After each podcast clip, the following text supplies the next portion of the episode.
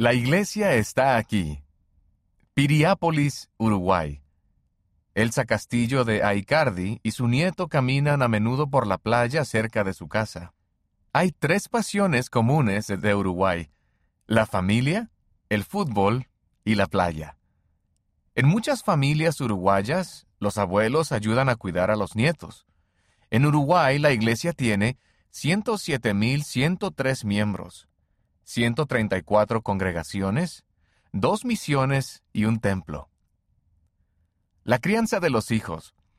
En la capital, Montevideo, Andrea Rodríguez cuida de su bebé mientras su marido, Marcos Ormani, juega con los otros hijos.